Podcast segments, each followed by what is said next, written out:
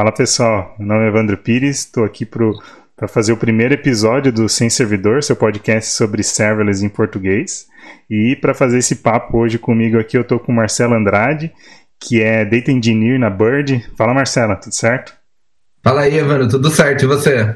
Tudo tranquilo. Obrigado aí por topar esse, fazer esse primeiro episódio aí comigo. É um prazer Show. aí estar contigo. Show, cara, tamo junto. Massa.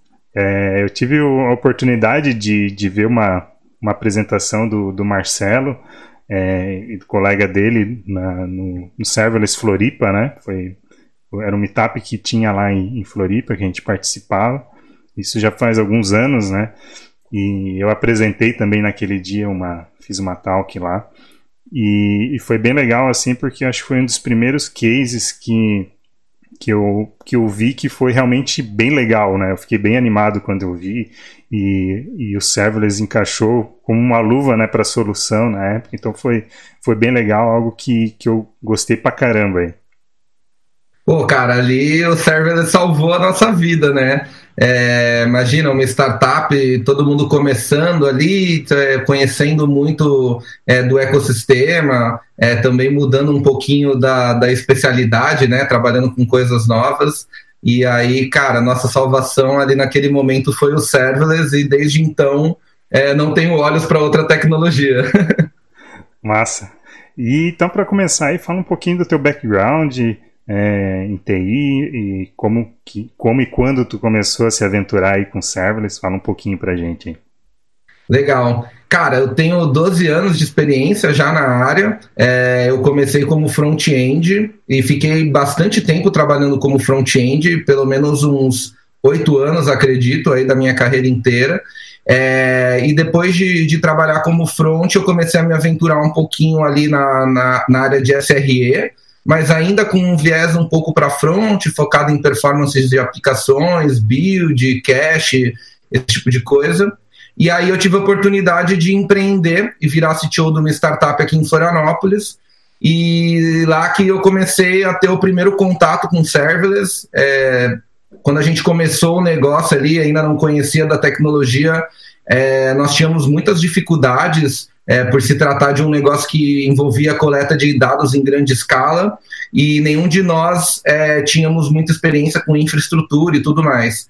Então, de início, tivemos um sistema que era bem lento e bem instável, e em certo momento a gente viu que precisava mudar aquilo, e sempre tínhamos aquela visão de que talvez o serverless resolvesse bem esse problema. E, cara, o palpite estava certo, resolveu muito bem, viabilizou o negócio com um custo baixo e, cara, tipo, é muito bom, assim, eu recomendo para todo mundo, com certeza, porque muda é, a forma de trabalhar mesmo e de lidar com os problemas que todo time de desenvolvimento e toda empresa de tecnologia tem todos os dias.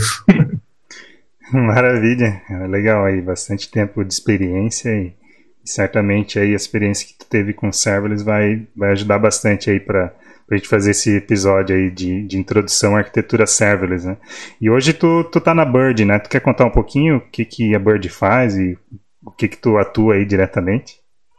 Legal. Cara, a Bird faz coleta de dados em grande escala é, de reviews de produtos e com esses dados, é, existe um algoritmo de inteligência artificial ali, é, desenvolvido por eles, de análise de sentimento, aspectos e, e, etc. E com isso conseguem, a, a, empresa consegue, o sistema consegue tirar vários insights interessantes é, de um produto específico, por exemplo, de uma geladeira ou de um laptop, de um smartphone. É, eles conseguem ir um pouco além é, do da, da, da, descrição técnica, né, vamos dizer assim, e começam a realmente é, entender sobre o olhar do consumidor, sobre o ponto de vista do, do, do consumidor final, é, quais são os pontos fortes e quais são os pontos fracos daqueles produtos é, em específico, né? Então, cara, tipo, a Bird é bem legal, estamos com vaga aberta também, se vocês tiverem interesse, é, vale a pena conhecer. Legal, depois a gente deixa o link aí na, nas descrições, nas redes aí, é, junto com a divulgação do podcast, para quem tiver interesse e conhecer mais a Bird, ver as oportunidades também, a gente, a gente deixa isso aí para a galera. E para a gente começar, né, então, como esse, esse episódio ele é mais de introdução à arquitetura serverless, vamos direto ao ponto, vamos começar do começo. O que, que é esse tal de serverless aí? Explica para gente.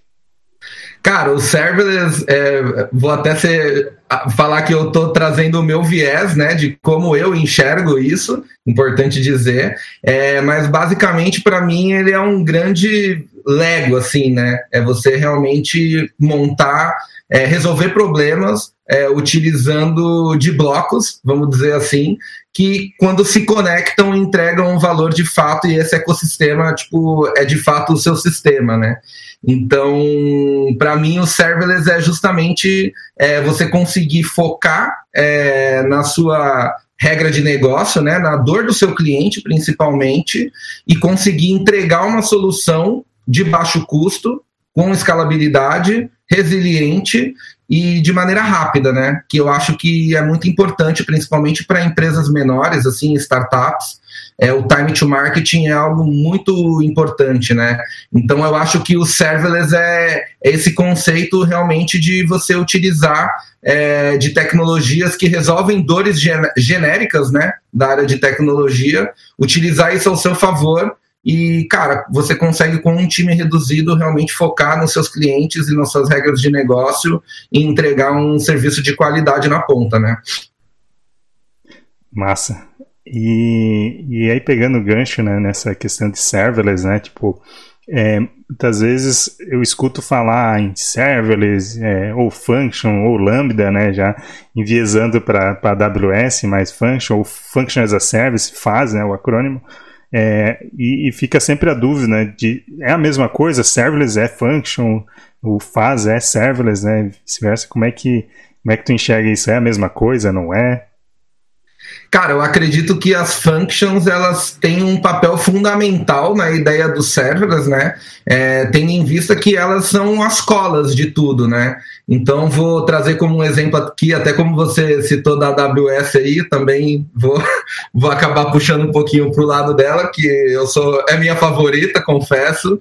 É, mas, tipo, por exemplo, às vezes você quer montar uma POC ali de, um, de uma API REST, vamos supor, e, cara, não é algo tão trivial você montar essa POC. Às vezes as empresas já têm um, um, um scaffold pronto para você, tipo, começar de alguma maneira meio padronizada, mas às vezes está chegando na empresa não tem muita consciência disso, tem que rampar. São muitas preocupações para você conseguir, meu, só provar o, o valor de, de uma regra de negócio ali, de alguma coisa nesse sentido, né?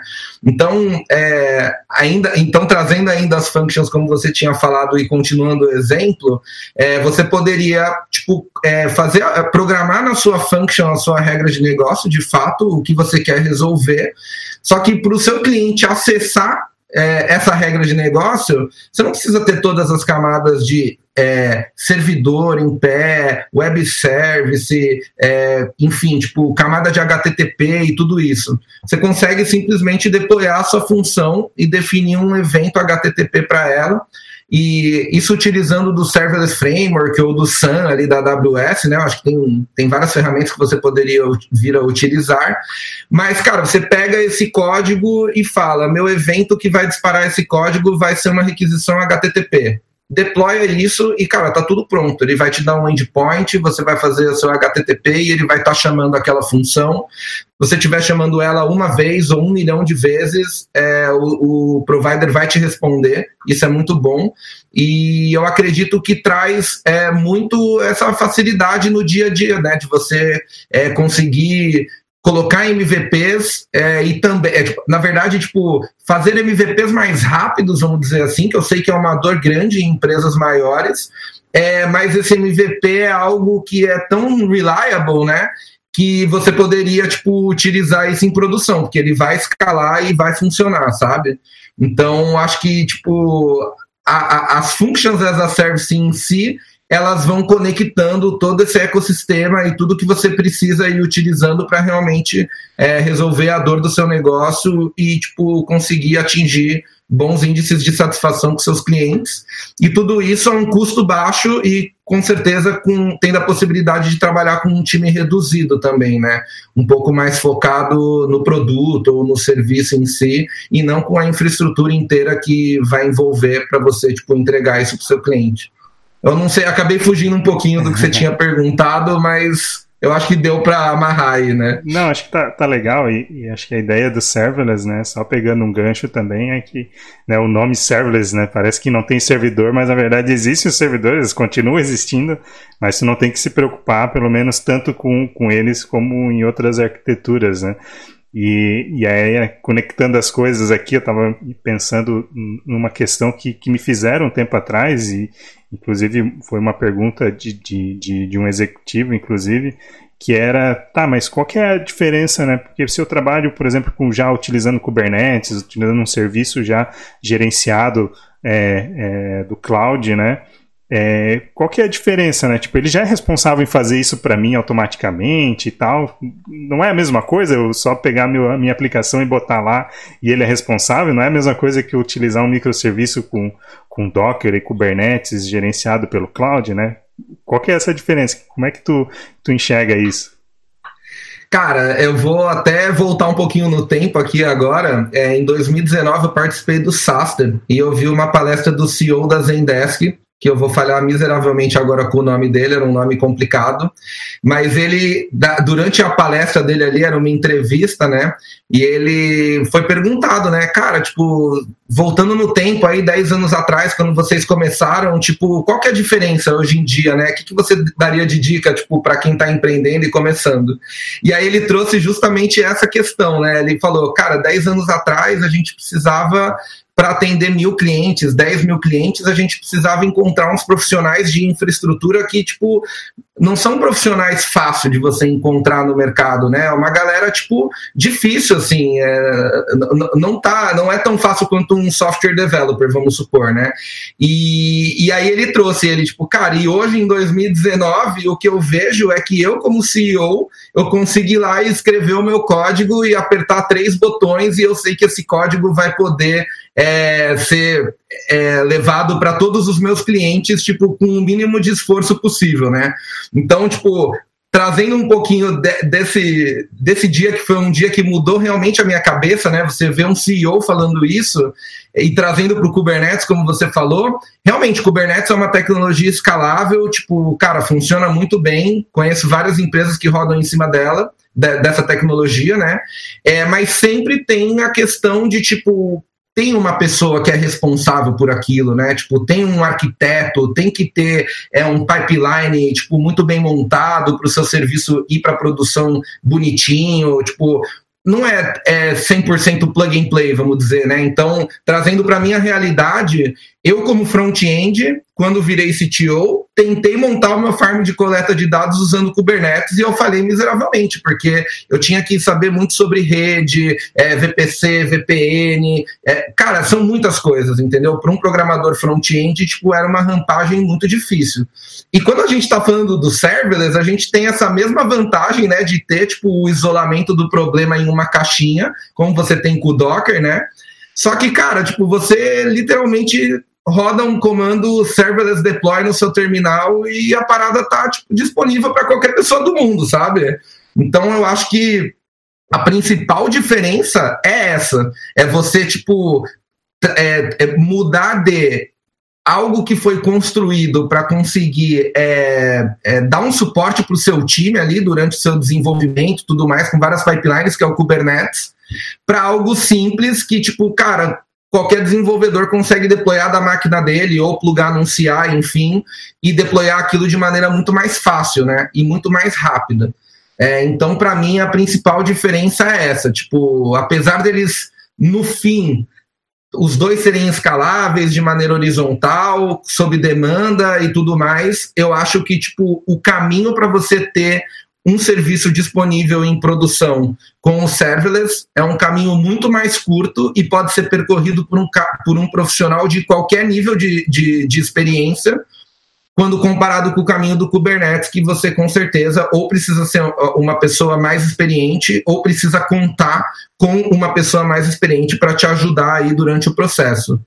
Espero que tenha ficado. Tipo, eu tentei fazer uma analogia assim, justamente para trazer o comparativo das coisas, né? Porque eu acho que de maneira conceitual, é, o que ele te traz de benefícios, o Kubernetes e o serverless, às, ele, às, vezes eles podem se cruzar, assim, né? É um, tem uma linha meio tênue aí, né? É, o benefício, né? O resultado final é, é semelhante, né? Do ponto de vista de, escalabilidade, né? De alta disponibilidade, mas acho que tu colocou bem aí. A diferença é que é, uma pessoa de, de qualquer nível de, de, conhecimento que sabe fazer o seu código né, para resolver um problema especificamente, ele consegue colocar uma solução no ar é, sem, sem muito conhecimento de, de infraestrutura, né, colocar essa, essa, solução no ar e essa solução ser escalável e, e, tem alta disponibilidade de forma automática, assim, que ele tenha que se preocupar com isso, né? Acho que de uma forma bem simplista, é, é tu não precisa realmente se preocupar com, com, uma infraestrutura, né? Claro que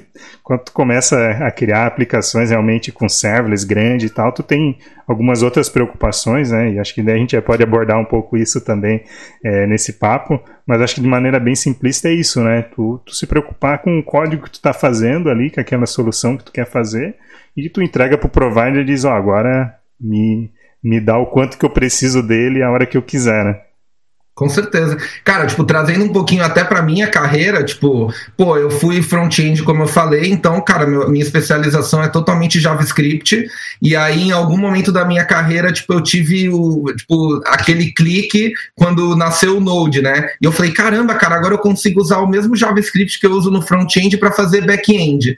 E, tipo, isso foi algo muito grande, né, para todos os desenvolvedores front-end. Mas aí eu tive o segundo clique, que foi, cara, esse código back-end back-end, vamos dizer assim, né? Eu posso, tipo, deployar ele, tipo, para um outro lugar totalmente autogerenciável e isso vai funcionar. Então é tipo, é um segundo clique, é tipo, como é que pode eu ser front-end e utilizar por, sei lá, seis, sete anos de uma mesma tecnologia só para fazer interface, e aí de repente eu estou usando essa mesma tecnologia tipo, para fazer coleta de dados em grande escala, sabe? E sendo que todo mundo sempre fala, meu, JavaScript não escala, é single thread e tal. Cara, o serverless veio aí para provar que qualquer linguagem é tipo possível de ser escalada, né? Eu acho que o grande desafio é você conseguir é, simplificar tantos os seus tanto os seus problemas e suas regras de negócio a ponto de você conseguir é, fazer uma dessas colinhas, né? Vamos dizer assim, é, pequena e que tipo resolve um problemão, saca?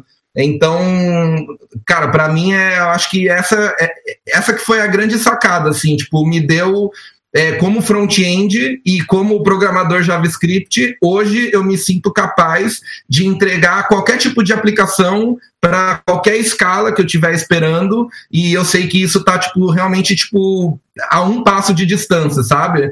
Então, e, e, até trazendo um pouquinho ali do serverless framework, que foi algo que eu comecei a mexer mais recentemente, assim, é, o que eu sentia de dor no serverless é que parecia que as coisas ficavam muito espalhadas, assim, né? Então, Tipo, por exemplo, ah, eu tinha uma mensageria lá no SQS da AWS e aí eu tinha um bind de uma lambda que quando entrava uma mensagem lá disparava essa lambda.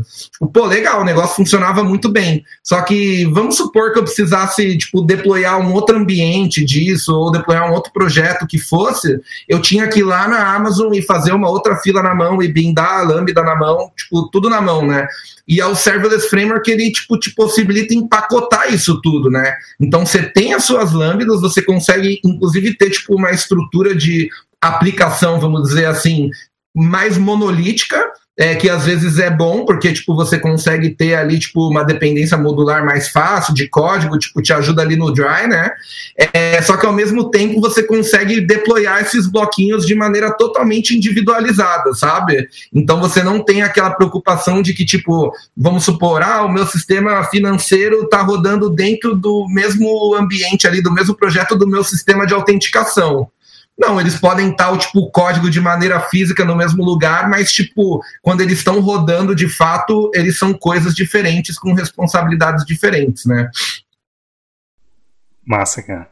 Bem, bem, bem legal, acho que tu ilustrou bem. E aí tu falou um negocinho que era algo que eu queria conversar contigo também, é, principalmente para quem está ouvindo aqui e, e, ainda não experimentou servers ou não conhece ainda muito bem como é que funciona. Né? Tu falou que, que tu implementou muitas coisas do que tu faz em serverless com, com JavaScript mesmo, né? Uhum. E, e aí eu queria fazer a pergunta com relação à linguagem de programação, né? Quais são as opções que a gente tem hoje aí de, de linguagem de programação? É uma específica?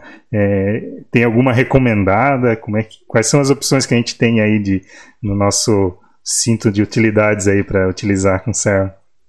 Cara, eu acho que essa sua pergunta é a, é a melhor parte de todas, né? É, a tecnologia, ela é tipo. Eu não, não tenho certeza se ela suporta todas as linguagens de programação do mundo, né? Mas ela suporta a grande maioria de linguagens aí da comunidade open source, né? Então, cara, já rodei função em Ruby, já rodei função em JavaScript, em Python, em Go. Sei que você já rodou em Java também, porque eu lembro da sua palestra, mas eu não fiz isso. Pô, eu fiz em então... Java, fiz a palestra sobre isso e já rodei alguns eventos falando sobre isso, é, de como fazer uma função em Java e que funciona legal.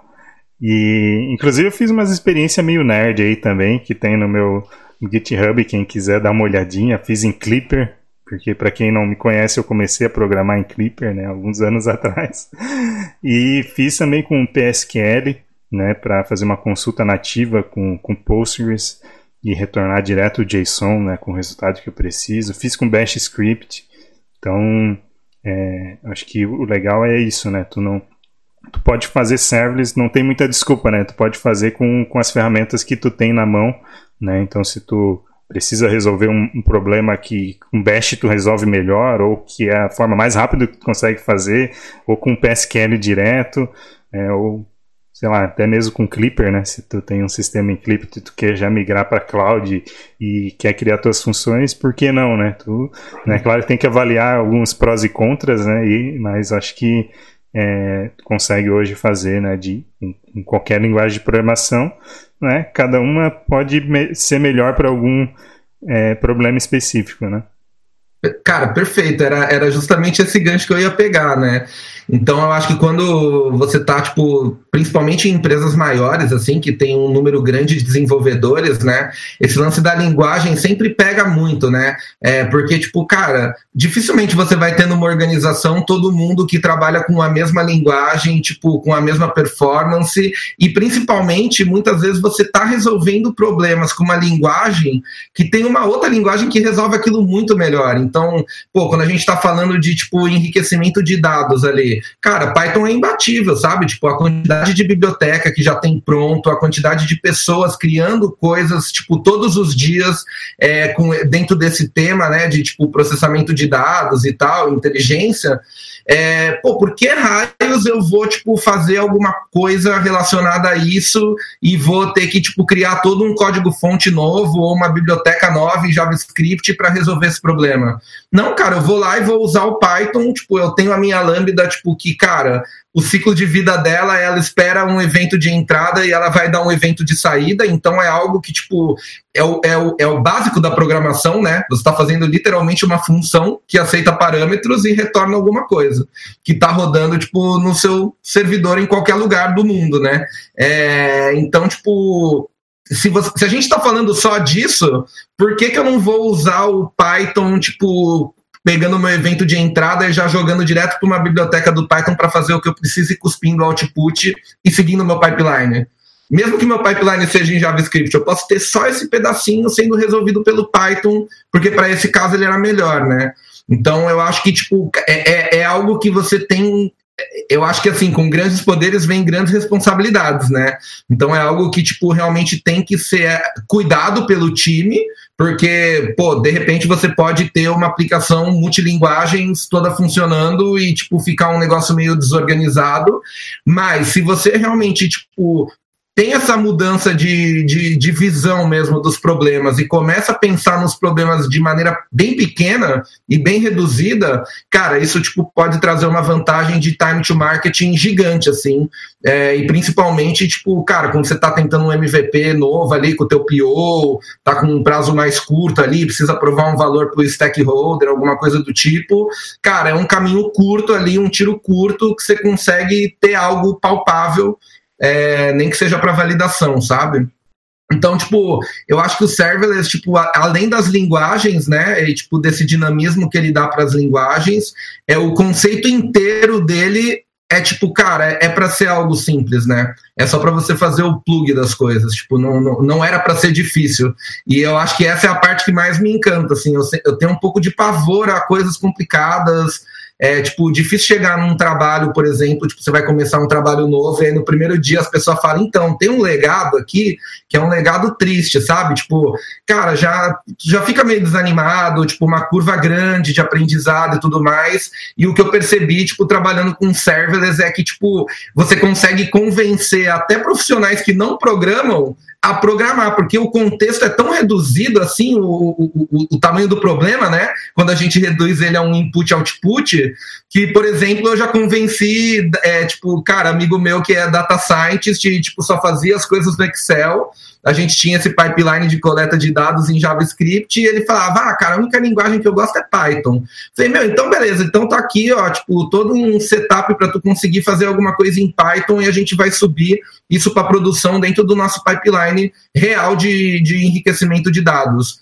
E quando ele fez isso, quando ele deployou e viu que o código dele estava funcionando, fazia parte do, do workflow de fato, cara, isso foi uma injeção de ânimo para ele que começaram a vir, a vir outras coisas. Ele começou a ter outras ideias e ele tinha essa autonomia de conseguir resolver e, tipo, testar as ideias dele, tipo, sozinho, sem ter que chegar no cara da infra e falar, então, mano, tô precisando subir um pod aqui, assim, assim, assado e pá. Não, cara, ele ia lá e subia, plugava. Ah, deu erro nessa parte. Cara, deu erro só nessa parte isolada, não quebrou o pipeline inteiro. Então você começa a ter essas facilidades de, tipo, inclusive de convencer outras pessoas a, a programarem e tentarem porque o negócio é, tipo, gratificante, né? Acho que como desenvolvedores, o nosso objetivo principal, pelo menos profissional, né, é fazer entrega de valor e, tipo, cara, isso deveria ser algo prazeroso, né? Não deveria ser algo doloroso. E eu acho que, tipo, o serverless, ele me trouxe é, essa sensação de, tipo, cara, de prazer mesmo, assim, do tipo, cara, que legal, isso aqui tá feito, tá funcionando, tá deployado, eu posso vender e eu não precisei de mais ninguém. Só eu mesmo fiz aqui e tá show. Perfeito, cara. É, acho que tu falou um negócio também bem legal com relação à linguagem, né, que, tipo, é, questão da responsabilidade, né, quando tu tu vem com grandes poderes, né, também tem grandes responsabilidades. Acho que do ponto de vista da empresa sempre é, vai ser interessante tu tentar padronizar provavelmente algumas linguagens, né? Até porque determinadas regiões, às vezes tu tem, vai precisar de, de recursos, é, que tu não vai ter naquela região para contratação e tal, então sempre tem que pensar nisso, né? Não é só também é, sair utilizando várias linguagens e depois não, a empresa não conseguir é, dar sustentação a isso, né, no dia a dia. Mas é importante também nunca descuidar né, do, do, do, pensamento de que será que eu não tenho uma linguagem que vai resolver melhor esse, esse problema, né? Então acho que tem que achar o equilíbrio ali, né? não pode ser radical nem, nem para um lado nem para o outro, né? Que daí não, não é saudável, mas isso, isso é bem legal. E, e, e, cara, tipo, até desculpa te cortar aí, mas só pegando o teu gancho, é esse problema que você falou, né, das linguagens, cara, às vezes a gente tem esse problema dentro de uma mesma linguagem. Então, cara, quantas vezes você já não participou de discussão de algum, de algo de front-end e a galera, ah, mas o Vue é melhor, ah, mas o React, ah, não, velho, tem que fazer com Angular, o outro, não, tem que fazer com Vanilla, tipo, e a gente tá falando de problemas que estão dentro do mesmo escopo de linguagem, né? Então, se, cara, dentro do mesmo escopo de linguagem a gente já tem esse tipo de conflito, quando a gente abre o leque para multilinguagens, realmente tem que ser algo muito bem pensado para você não cair nessas traps igual você estava falando agora para gente. Perfeito, cara. E, E eu tô com uma thread aberta aqui ainda do uma coisa que a gente estava conversando um pouco antes ali sobre a, a diferença né, do, do serverless e, e utilizar Kubernetes, né, os microserviços, né? E, e eu acho que uma coisa que poderia explicar para a gente é com relação à precificação, né? Qual é a diferença daí da precificação, né? Pensando que ah, a gente tem as diferenças ali, questão de recursos, né? De especializados para trabalhar com Kubernetes, é, a gente é, com servers não, não tem tanta essa necessidade, é, o, o, resultado final é muito parecido e com relação à precificação, né? Do, do serviço, como é que como é que é isso? Legal, cara, muito boa sua pergunta. É, é algo, tipo, eu vou tentar, tipo, responder essa de maneira mais simples, assim, tá? Até, tipo, me perdoa se eu falar algo que, que não faça sentido, por favor, me corrija, tá? É, mas o que eu entendo, quando a gente está falando de um Kubernetes, né? É, de um cluster de Kubernetes, a gente, no fim do mês, a gente tem um custo fixo, certo? Porque, cara, normalmente quando você vai montar um cluster de Kubernetes, e agora que eu peço desculpa se eu estiver falando alguma besteira, tá?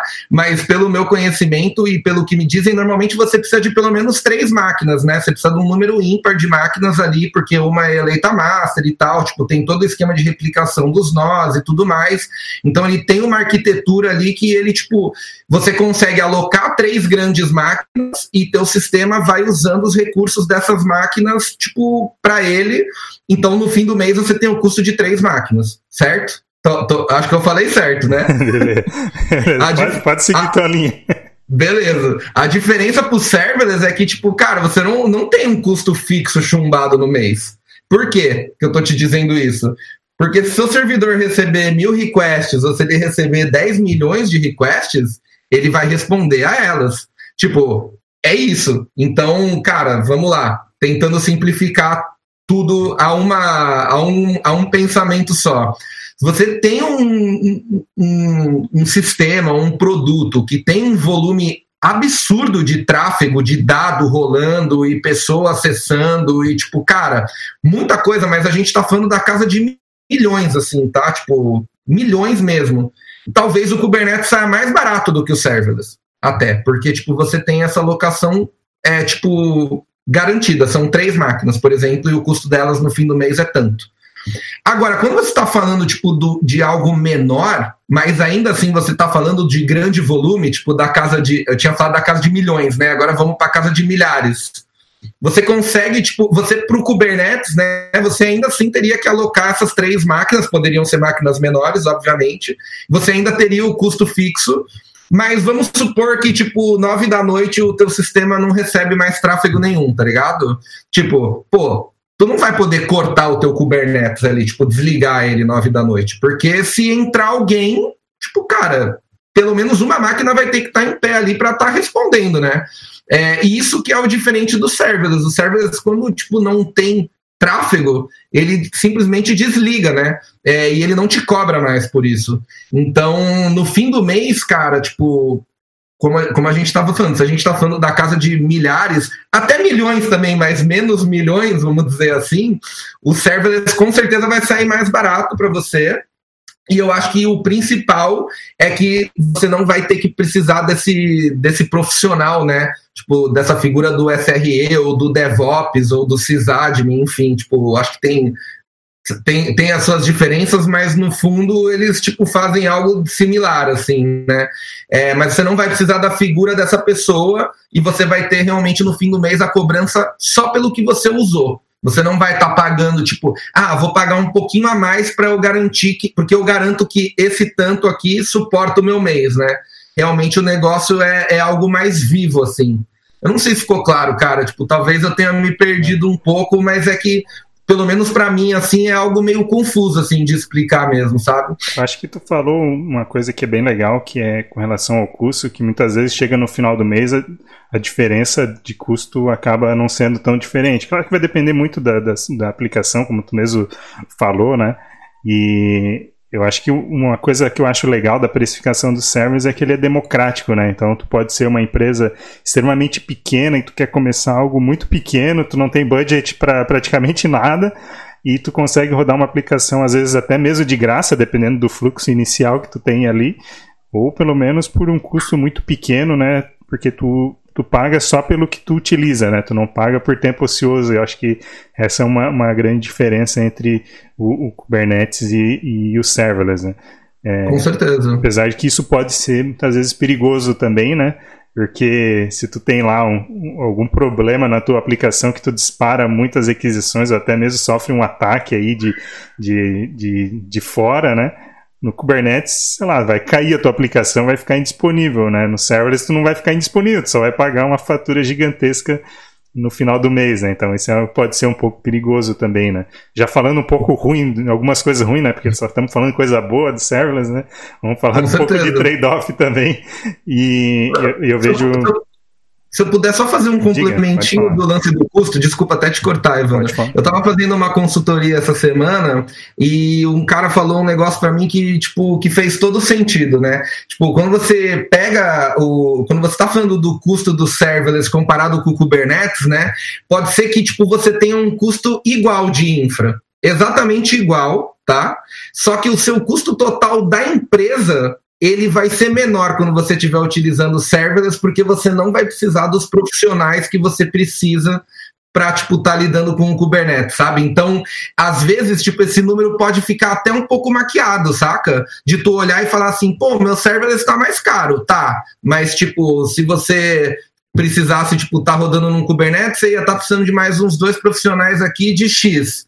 Quanto que ia ficar esse custo? Ia ficar mais caro? Ah, ia. Então, tipo, cara, então tem, tem, tem outros. Eu acho que tem outros parâmetros dentro dessa fórmula do custo do server saca? Que eles precisam ser levados em conta para você realmente é, ter no fim do mês ali na ponta do lápis, tipo, cara, isso aqui tá valendo muito a pena para mim, ou não, isso aqui não tá valendo a pena para mim, e eu vou, tipo, para uma, uma arquitetura é, mais voltada a Kubernetes, enfim.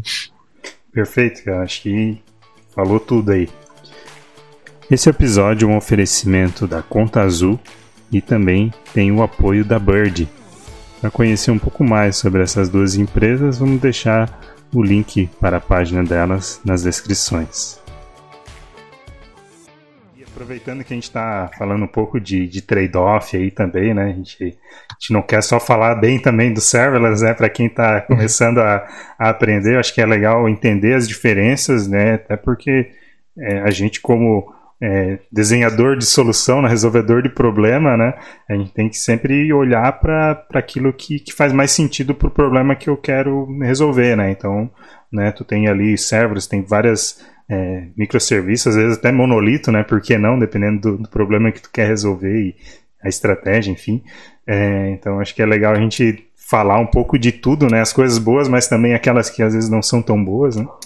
Com e, certeza. E também para ficar claro que a gente não quer acabar com a profissão de SRE, né? Que a gente Não mesmo, cara. Tenho, tenho ótimos amigos que atuam como SRE. Eu realmente não quero acabar com o emprego deles. Não me entendam mal. É, e, e acho que à medida também que tem outros episódios que a gente vai fazer aqui do podcast, que a gente vai falar sobre outros aspectos, né? Que são de, de, de CI, CD, é, de observabilidade. E a gente, né, a gente fala de uma, uma forma simplista aqui que esse papel não precisa, né, não precisa especificamente para isso, mas a gente também vai precisar né, para fazer outros papéis dentro da empresa e certamente né, vai ter uma migração né, dessa, dessa, desse profissional que faz hoje esse papel aí do SRE, que cuida do cluster Kubernetes, provavelmente ele vai migrar para alguma outra coisa, né, mas é, eu acho que é, é nessa linha, né?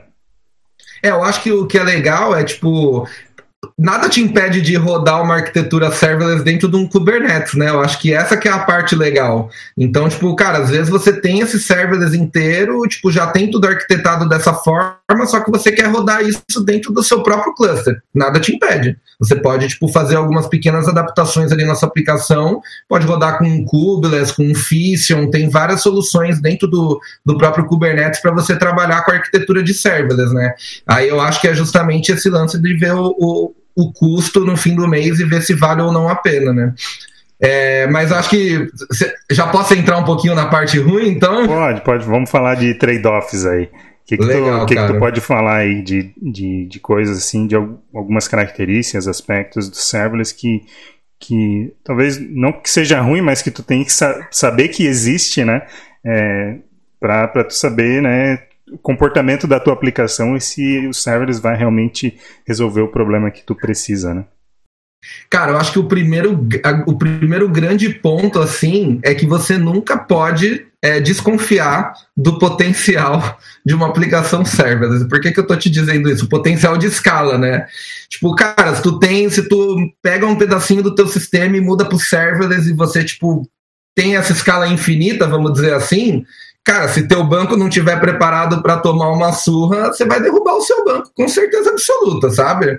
Então, tipo, isso foi algo que eu aprendi na dor de verdade, tipo, primeira vez que eu deployei realmente uma solução serverless, cara, tipo, aí que eu vi tipo o tamanho do problema, assim, cara, os meus serviços secundários eles não estavam nada preparados para receber aquela carga. E aí que eu comecei a entender que tipo o serverless é um ecossistema, né? Então, tipo, cara, não adianta você trabalhar com serverless e não desovar suas, tipo, seus eventos numa mensageria, por exemplo, para tu poder ter um controle de throughput para entrar no seu banco. Ou usar, tipo, cara, qualquer uma solução ali da AWS, um Kinesis Firehose para tu poder, tipo, não ficar fazendo as conexões diretamente no banco, ou jogar seus dados com S3, enfim. Tipo, isso é algo que você precisa realmente se preocupar. Tipo, ah, eu tenho vários microserviços e tô, tipo, tirando um microserviço meu que eu tenho o controle da escala dele e jogando para serverless e não tô controlando a concorrência de execução, cara, você corre um risco enorme de, tipo, dos seus serviços secundários, secundários serem derrubados se você tiver um grande volume de acesso, né? Então, acho que esse é um dos pontos negativos. Outro ponto negativo que ele vem ju atrelado junto com um ponto positivo, né? É o lance do tipo, ah, quando eu não preciso mais da aplicação, ela desliga. Isso, ela desliga. Só que tipo, ela leva alguns segundos para ela ligar novamente, que é o que a galera chama de cold start, né? E eu vejo que tipo, cara, é uma tem muita gente que mal interpreta demais esse lance das cold starts e eles falam que tipo é inviável fazer uma solução em serverless por causa das cold starts, sabe? Às vezes isso é e, é uma muleta, né, para quem está é, pensando em ir para serverless acaba não fazendo isso é, por conta do cold start, né? E aí eu já aproveito já esse, esse gancho já para também te perguntar, é, tem maneiras de mitigar isso? Como é que é, a gente pode fazer, né? Tipo, ou alguma linguagem de programação específica para fazer como é que a gente lida com esse cold start, né? Como que a gente pode é, reduzir um pouco o impacto desse cold start, né, numa aplicação serverless? Então, cara, acho que tem várias estratégias, né, para você ter ganho de performance ali com os cold starts. É, eu, particularmente, gosto bastante da estratégia de warm-up mesmo. Então, a, aí entrando um pouquinho mais no conceito do serverless, né, tipo, só, só um pouquinho, sem dar muita profundidade, mas o que, que eu aprendi durante, tipo, tipo, durante o desenvolvimento das minhas aplicações. É, quando você, tipo, tá com o sistema desligado e você recebe, tipo, um batch de 500 requests ao mesmo tempo, a gente está, tipo, assim, pelo menos na minha visão, eu enxergo que você acabou de abrir 500 threads no teu sistema. Então, se essa tua funçãozinha faz uma conexão com o banco de dados, você recebeu 500 de uma vez, ela vai fazer 500 conexões.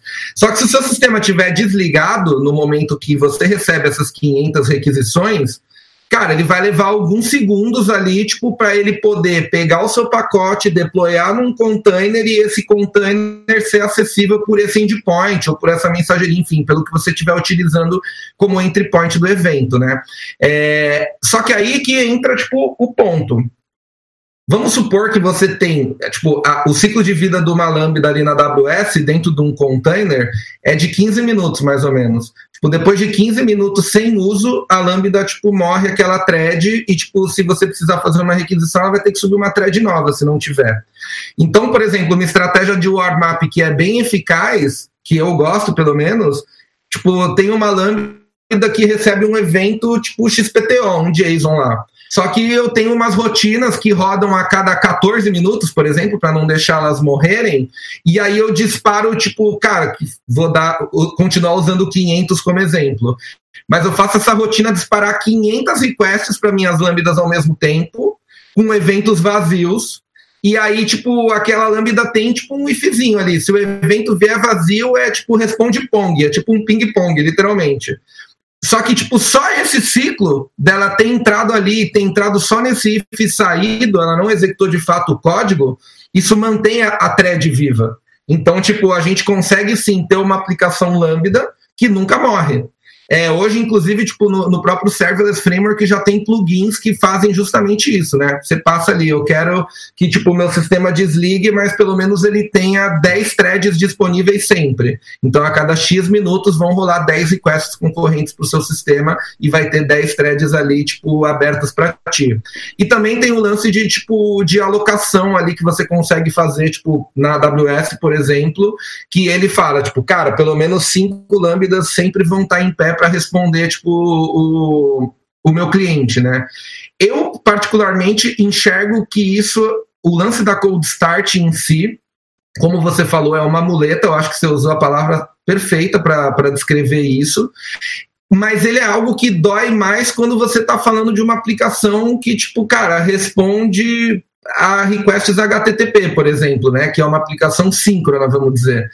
É, agora, quando você está falando de, tipo, meu, um, um, tipo, um background job, por exemplo, né? Que, tipo, cara, no Ruby tem muita rake que roda, ali no Kubernetes as cron jobs, enfim. Tipo, esse problema da cold start não é um problema.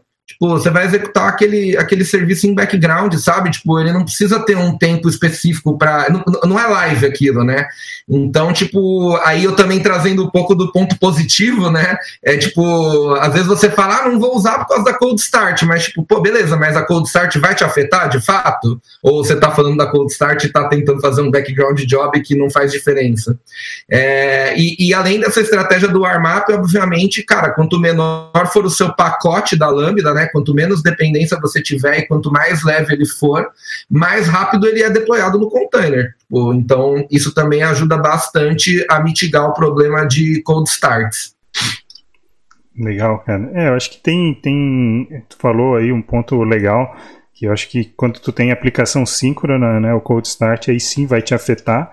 E aí eu acho que para esses casos especificamente, acho que é importante é, tomar algumas, alguns cuidados, como tu mesmo falou, o tamanho do pacote e até mesmo a linguagem que tu usa, né? A gente é, eu já, já pude olhar alguns benchmarks e tal. JavaScript, né? Geralmente ele tem um cold start mais rápido, outras linguagens aí também. Aí tem linguagens que daí já não são tão, tão rápidas como o Java, né? Porque ele sobe uma JVM e tal, né?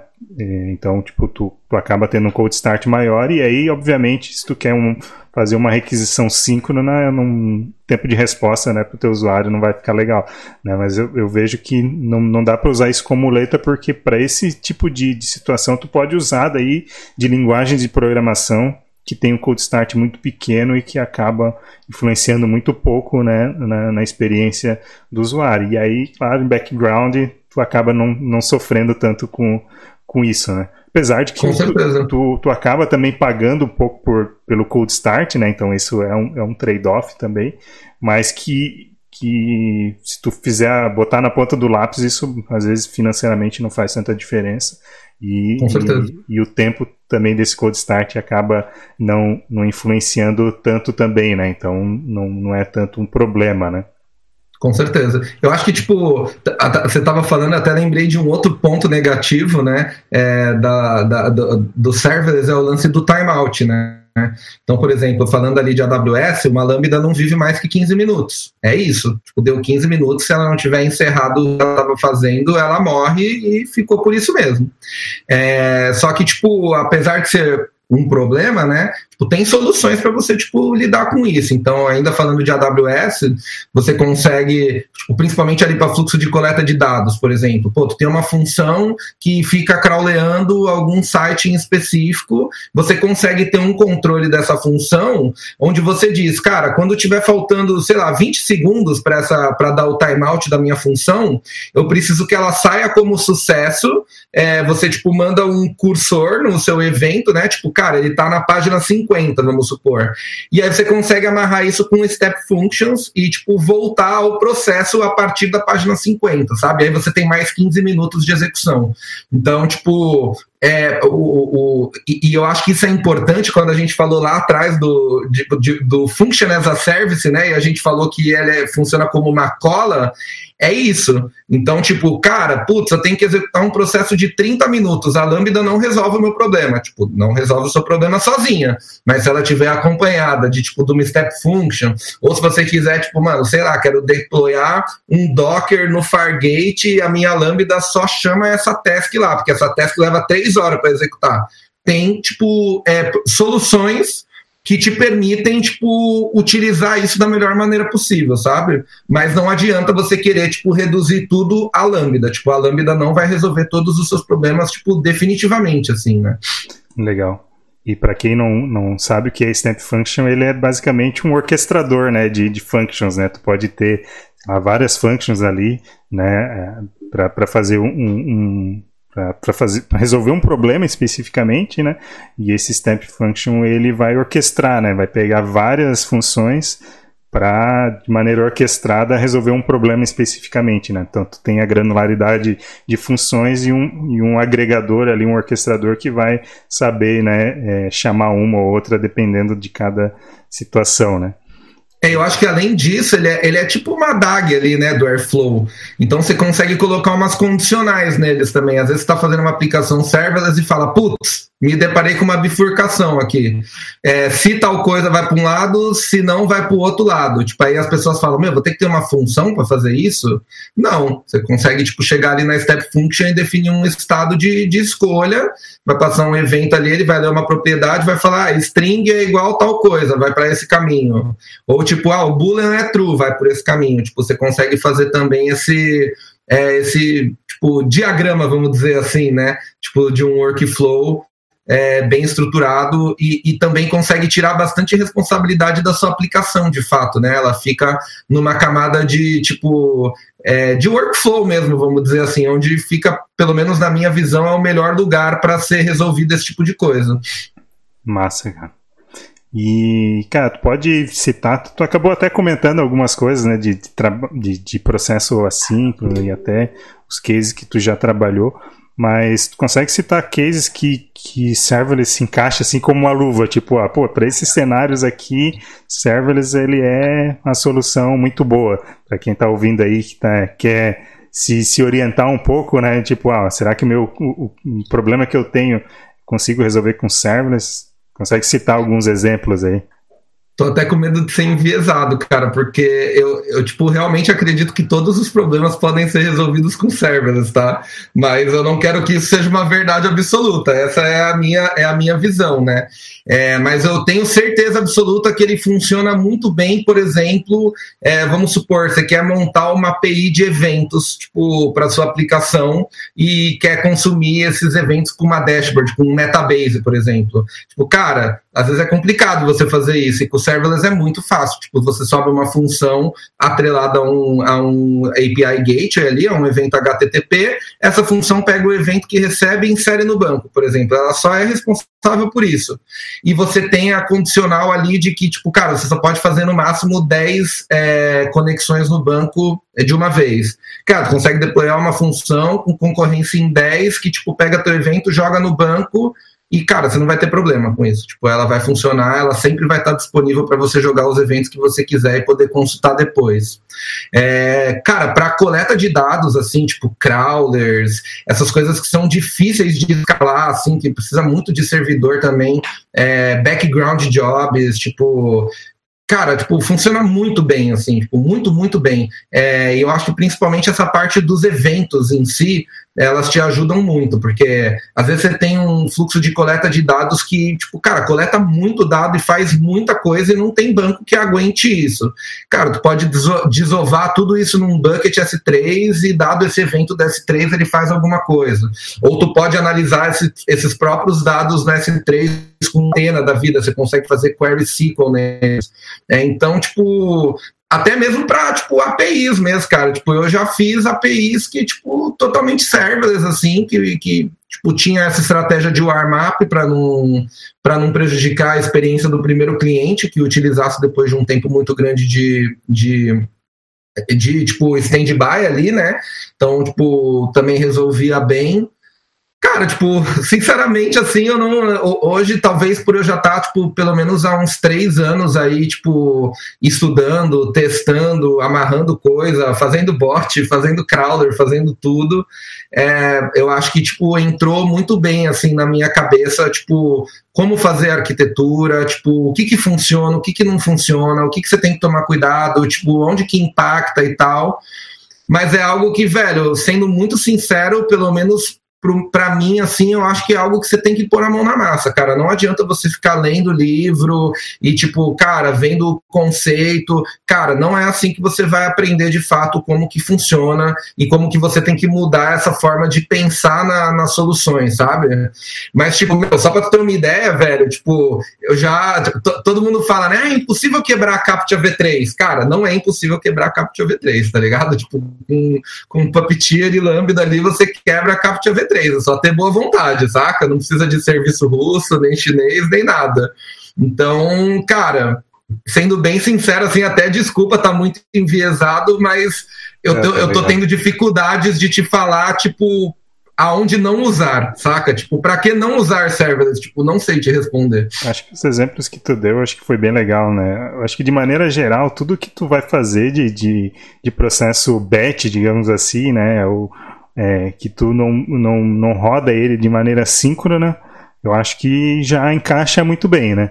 E aí, aqueles que são síncronas, como tu falou, acho que também funciona, aí só tem que entender e ver como é que tu vai resolver a questão do cold start e tal, né? Se é com linguagem, com warmap ou, ou ambos, né? Aí tem algumas particularidades, mas para de maneira geral, acho que tudo que é assíncrono né, funciona bem, né? Com e, certeza. E aí tu comentou também aí no final, né, de, de botar a mão na massa, né? Para quem é, não, não só ouviu falar ou está né, tá escutando a primeira vez aqui, não tem muito contato ainda com serverless, é, o que, que, que, essa pessoa pode fazer? Quais os primeiros passos? O né? que, que, que, usa de ferramenta? Por onde que vai para fazer a primeira função? Né? Qual, qual é a tua dica aí para dar os primeiros passos com serverless? Cara, hoje depois de ter conhecido o Serverless Framework, fica até um pouco difícil de não sugerir ele, né? É, eu acho que tipo você pode entrar no serverless.com ali, ele tem uma documentação muito boa, tem uma comunidade muito grande, tem plugin para tudo praticamente. Então acho que é um ótimo ponto de partida é, se você quiser fazer essa parte tipo de APIs, é, jobs é, de background, etc. É, também tipo, cara, eu acho que a gente até não, eu não cheguei a citar nada em relação a isso, mas como eu falei lá atrás, eu, eu, eu tipo, sou front-end, tipo, foi a minha primeira especialização ali, né? E, tipo, durante esse percurso do serverless, cara, eu conheci também ainda focado ali um pouquinho na AWS, é, eu conheci o Amplify da AWS, que ele te ajuda a construir aplicações mesmo com front-end, GraphQL, REST API, autenticação, enfim, toda, tudo que você precisa para ter uma aplicação web, ele resolve de maneira serverless também. Então você consegue chegar, chegar ali no seu CLI e falar Amplify ADD tipo Authentication. Cara, ele já vai criar um pool do Cognito para você, já vai tipo montar tudo no seu front-end, já vai te fazer uma tela de registro, uma tela de sign-in. Tipo, tipo, cara, tudo meio que ali a, tipo, a uma linha de comando. Até a parte de deploy, ele tem parte de hosting, deploy a sua aplicação no S3 com CloudFront. Isso vai fazer sua aplicação front-end não cair nunca mais. Tipo, você não vai saber mais o que é uma aplicação front-end que caiu. É, eu acho que também é um caminho legal, assim, tipo, se você é uma pessoa mais focada em produto mesmo, você é mais um front-end e tal, talvez começar por esse Amplify, assim, para você começar entendendo que, tipo, é, o front-end é capaz de fazer muito além de tela, sabe? Só tela, tela, tela. Tipo, cara, não, front-end evoluiu demais, assim, tipo, tela. Hoje em dia, os próprios UX tem feito telas, né? Tipo, eu tive uma experiência recente numa empresa grande aí que, que cara, tinha UX que codava front-end, fazia pull request e tudo mais, e eu achava o máximo, assim, tipo, cara, que beleza. Então eu acho que, tipo, esse Amplify pode ser um bom ponto de partida também se você é um profissional de produto. E, cara, também é, é, tipo, a AWS também te, te, te dá alguns créditos e tal. Inicial tem um free tier bem legal de início. Cara, eu tenho hoje uma aplicação, que uma API que eu vendo, que eu faço dinheiro e, tipo, cara, eu não gasto nada no, na, na AWS, porque, tipo, ela roda totalmente no free tier, sabe?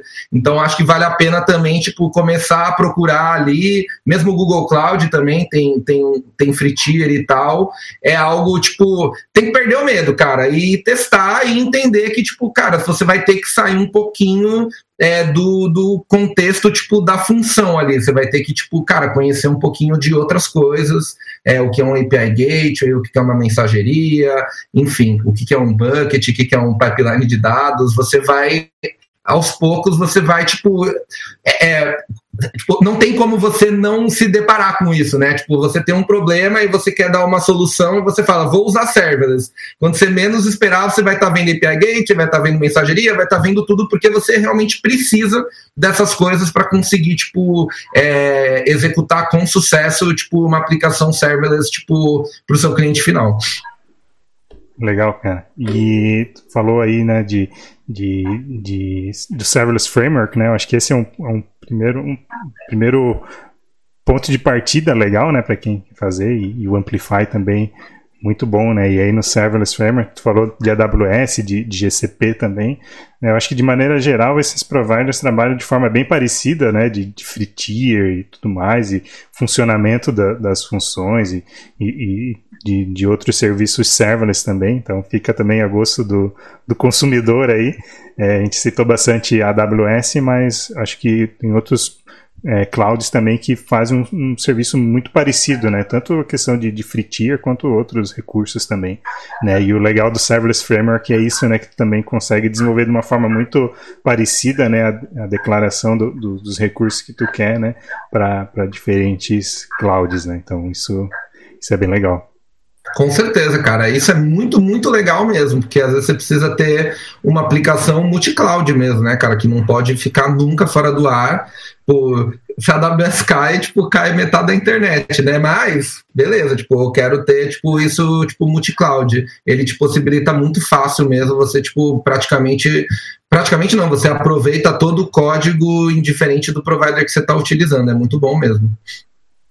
Legal, cara. É, eu acho que chegamos ao final aqui, né? A gente conseguiu passar é, bastante por, por temas bem importantes, né? Para a gente é, dar um, uma luz, né? Do que, que é arquitetura serverless. Acho que a gente conseguiu cobrir bastante questões, né? E a gente recebeu também através das redes sociais algumas perguntas que eu fui tentando endereçar aqui já no nosso papo. Então acho que ficou bem legal. E aí quero te agradecer aí bastante, né, a, a, ter topado aí fazer esse primeiro episódio, né, explicar aí um pouco para a galera o que, que é essa arquitetura serverless. Então fica aí meu muito obrigado aí pela tua participação.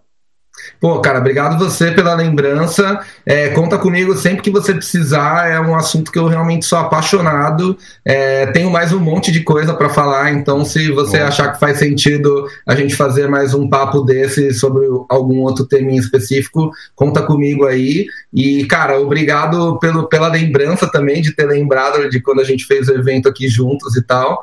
É, e, meu, tipo, desejo todo o sucesso do mundo pro, pro Sem Servidor aí, já tipo, tô seguindo nas redes, nas redes sociais e eu mesmo vou querer ouvir esse primeiro episódio que, cara, pô, foi muito bacana, velho. Foi minha primeira experiência com podcast e, cara, você conseguiu aí, tipo, fazer com maestria, me guiar aí, tipo, muito obrigado pela paciência também, mano. Valeu, valeu, muito obrigado.